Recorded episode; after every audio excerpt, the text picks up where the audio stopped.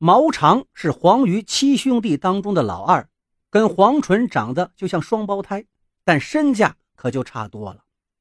最后，史尚飞求爷爷告奶奶，对方才以十八万的价格收了货。看他一边数钱一边流泪，对方觉得也挺可怜，才教了他一些关于识别黄纯的知识，告诉了他波林识鱼的窍门。谁知呢，也是不靠谱。打掉牙往肚里咽，精明又好面子的史尚飞本想把这件事烂在肚子里，但现在生死关头，他也顾不得许多了。大力呀，我可是给了老憨叔三十万呢，到头来我还亏了十二万呢。罗大力听到这儿皱了皱眉，马大嘴却又转了转眼珠子，道：“好吧，这件事算过去了。那黄春鱼镖呢？”这可是那天你抱着坛子到我家亲口跟我说的，你是从罗家偷出来的，那也是假的。史尚飞低着头，有气无力道：“那个鱼鳔是我从干货店里买的假货，因为那条黄唇亏了大本又被债主追得急，史尚飞没办法了。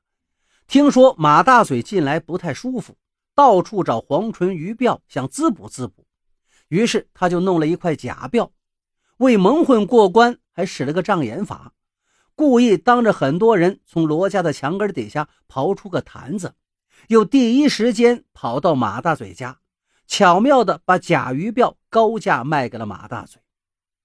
嘴哥，你一揪住我，我就知道假鱼鳔事发了，钱我已经还了债了。不过呢，你也别着急。以后我有了，绝对先还给您。马大嘴一听，气得差点背过气去。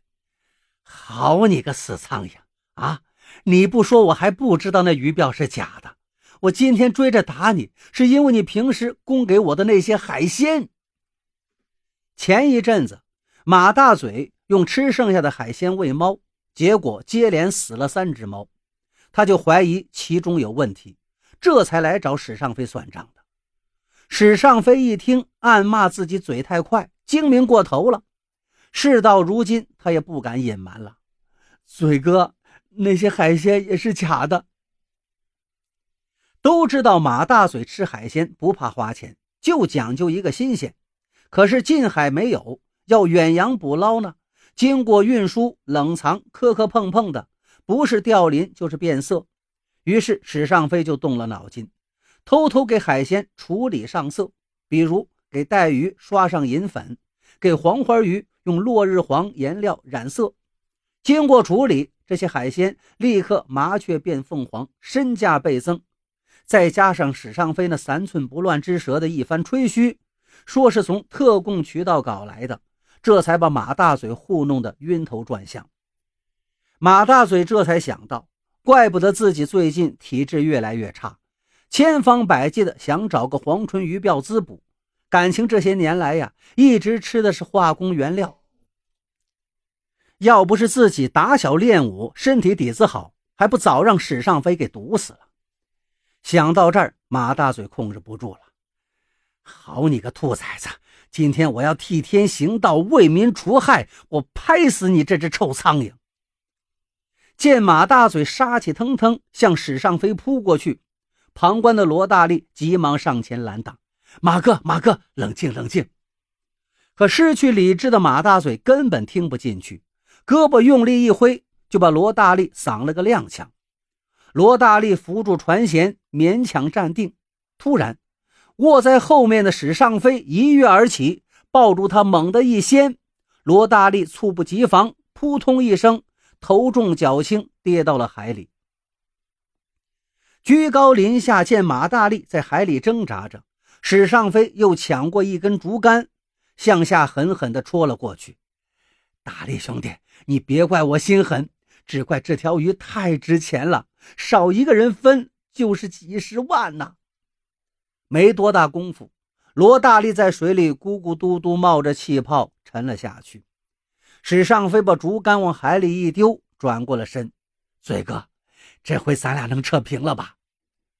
马大嘴这才回过神来，他瞪着史尚飞问：“你什么意思？”史尚飞沉吟了一会儿，说道：“我听广州的鱼贩子说过，黄纯是凶猛的肉食鱼类，最爱吃死人肉。过去只有发生海啸等大灾难时，死人冲到海里，黄纯才会来到近海找大餐吃。现在近海没有鱼，这条黄纯能来到这儿，八成是海底下有死人，才把他吸引过来的。得了，咱们打开天窗说亮话吧。我猜罗老憨就是你杀的吧？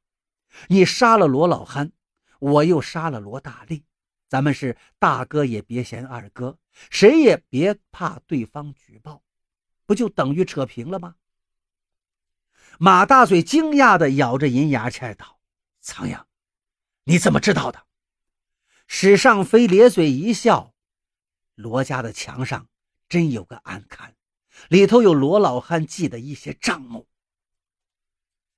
原来那天墙被扒倒之后，史尚飞把那些杂志记录的账目也悄悄都抱回了自己家，可里面根本没有什么存折密码。”竟都是些鸡零狗碎的水电费收据之类，还有一本旧簿子，罗老憨记了一些备忘事项，其中有一行字写着：“马大嘴在悬崖山海域埋了暗管子，要举报。”史尚飞看了之后，估摸着罗老憨和马大嘴八成是结下梁子了。后来听说罗老憨失踪了，他就猜想这件事儿。马大嘴一准儿脱不了干系。马大嘴闻言一竖大拇指道：“苍蝇啊苍蝇，你是真够精的。好了，咱们既然扯平了，告诉你也不打紧，暗管子就在船底下。”